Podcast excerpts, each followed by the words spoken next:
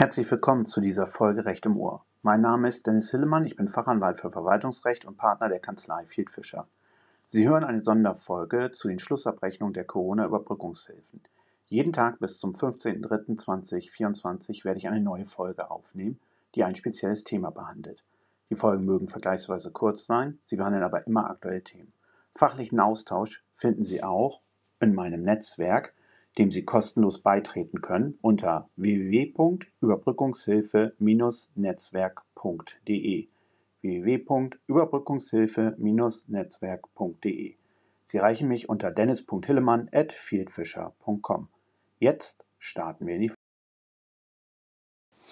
Herzlich willkommen zu dieser Folge Recht im Moor. Es ist Montag, der 26.02. Bei den Schlussabrechnungen geht es weiter. Eine häufige Frage, die sich stellt, ist die Frage, ob die Komplementär GmbH und Co. einer GmbH und Co. KG, also die Komplementär GmbH einer GmbH und Co. KG, immer Teil des Unternehmensverbundes ist. Die Bewilligungsstellen, insbesondere die IFB in Hamburg, vertreten dies. Dafür spricht die folgende Auslegung.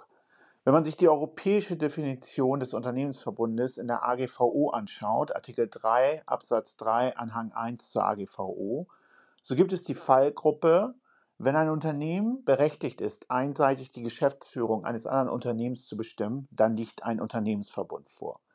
Wenn man bei der Komplementär GmbH sich das anschaut, dann vertritt ja die Komplementär GmbH nach außen die GmbH und Co. KG. Sie ist damit einseitig berechtigt, die Geschäftsführung der GmbH und Co. KG abzuberufen und zu bestimmen. Denn letztlich hat ja auch der Kommanditist am Ende eigentlich ja auch keinen Einfluss darauf, wer Geschäftsführer der GmbH und Co. KG ist. Können wir jetzt gesellschaftsvertragrechtlich drüber streiten, aber das ist ein Ansatzpunkt, was dafür spricht, dass die Komplementär GmbH immer Teil des Unternehmensverbundes ist. Natürlich geht es insbesondere dann, wenn sie ohnehin eine beherrschende Stellung hat, weil sie etwa gesellschaftsrechtlich die Mehrheit der Anteile an der GmbH und Co. KG hält. Ich rede jetzt vor allem um die Themen, wo die Komplementär GmbH, wie ja in der Praxis häufig, nicht am Gesellschaftsvermögen beteiligt ist. Das ist auch der Grund, warum man dann wiederum argumentieren kann, dass die Komplementär GmbH nicht Teil des Unternehmensverbundes mit der GmbH und Co. KG ist. Wenn sie nicht am Gesellschaftsvermögen beteiligt ist, können nur die Kommanditisten einseitig darüber bestimmen, welche Art von Geschäften die Gesellschaft machen darf Sie könnten auch einseitig die GmbH, äh, die Komplementär GmbH auswechseln und damit die Ab Geschäftsführung wieder abberufen. Das ermöglicht Ihnen entsprechend die totale Kontrolle über die KG.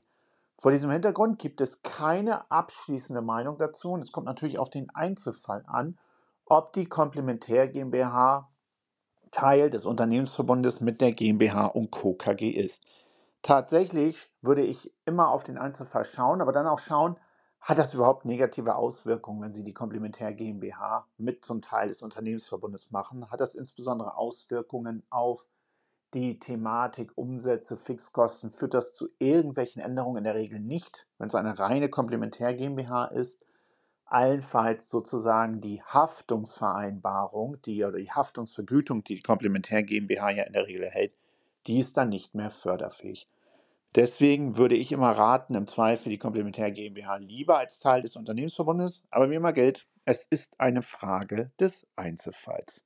Vielen Dank, eine neue Folge folgt dann am 27.02. Und ich freue mich, wenn Sie sich zum fachlichen Austausch anmelden im Netzwerk Überbrückungshilfe unter www.überbrückungshilfe-netzwerk.de. Mein Name ist Dennis Hillemann. Bis dann.